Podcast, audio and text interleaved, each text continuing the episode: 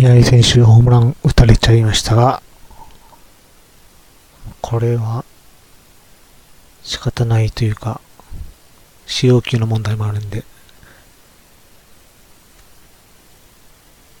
ベストを尽くしてほしいと思います。使われる、使われないに関わらず。今日は動画打ち色と先生、信託法、現代民法別館から第2版への比較、第3章、信託財産と受託者による取引のメカニズムです。えー、第2版を比較基準にしています。誤りなどがあれば指摘お願いします。81ページ追加。同法21条1項65二重括弧部分が信託財産に属する財産について権利を設定し、または移転する行為から生じた権利にかかる債務は取り消しがされない限り、信託財産責任負担債務であるとしているのも、そのような行為が信託財産に効果の帰属するものであることを前提としている。え受託者の信託のためにする意思について、信託法21条1項6号を根拠とする事例の解説です。86ページ追加、むしろ受託者の権限範囲が信託の目的の達成のために必要な行為に限定されることを前提とした上、それに該当するか否かの解釈が相手方にとっては容易ではないため、特に保護範囲を拡大したと捉えるべきであろう。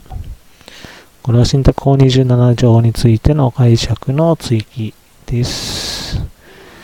92ページ追加。さらに、ここに言う第三者には、競合行為となる契約の相手方だけでなく、当該相手方された目的物の転得者を含むと解されるところ、そのような転得者の地位は介入権の行使によって何ら影響を受けることはない。このことも信託法32条4項正し書きのが定めていると解される。当該転得者は競合行為につき介入権が行使されるか否かはわからないのであり、その主観的対応とは無関係に保護されなければ妥当ではないのであると。民法545条1項正し書きの第三者と同様に解される。信託法32条4項で保護される第三者の範囲について追記です。93ページ追加。固有財産の計算でした場合は、相手方の債務が未履行であれば、その請求権が信託財産に帰属することになり、という部分が追加されています。えー、計算する財産の属性、固有財産か信託財産に属する財産か、と、給付される財産の属性につい関係について追記されています。93ページ、94ページは変更追加、自宅者の利害関係人の計算でした場合の効果について、もう一つ、相手方からの給付目的物が転得者に移転された場合の財産の属性と介入権の関係について、三つ目、介入権行使の効果について追加、変更されています。110ページ追加。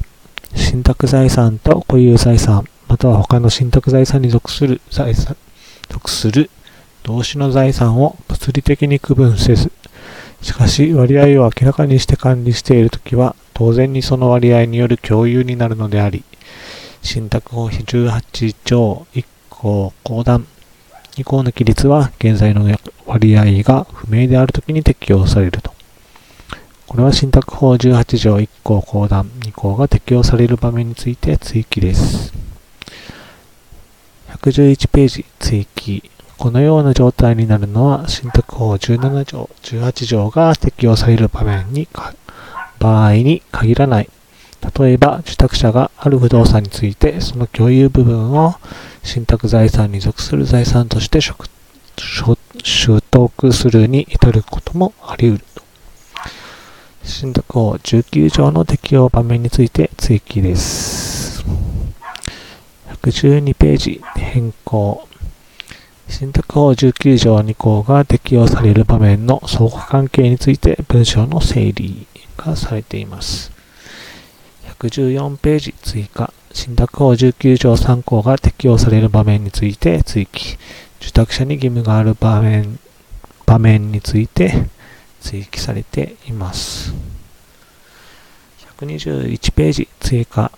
つまり、信託法24条2項に言う、これによって生じた損害とは、これによって信託財産に生じた損害と返すべきことになると。これは信託法24条2項の整理です。122ページ追加。信託財産責任負担債務について除雪の追記がされています。133ページ追加。すでに受益権を他社に譲渡した。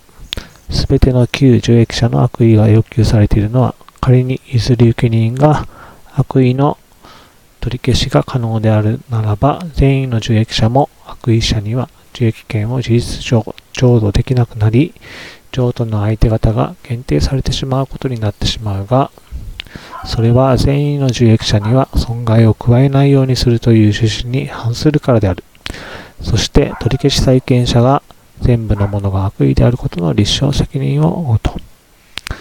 えー、信託法11条について、すべての旧受益者に悪意が必要とされる理由と立証責任を負うものの説明です。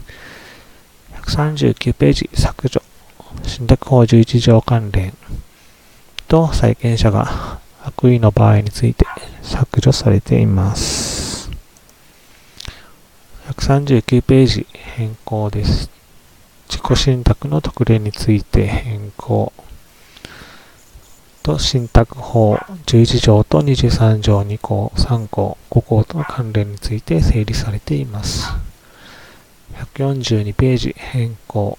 信託法11条4項の悪意の受益者について取り消しの対象となる行為、相手方となる受益者、取り消しの効果について整理されています。143ページ変更。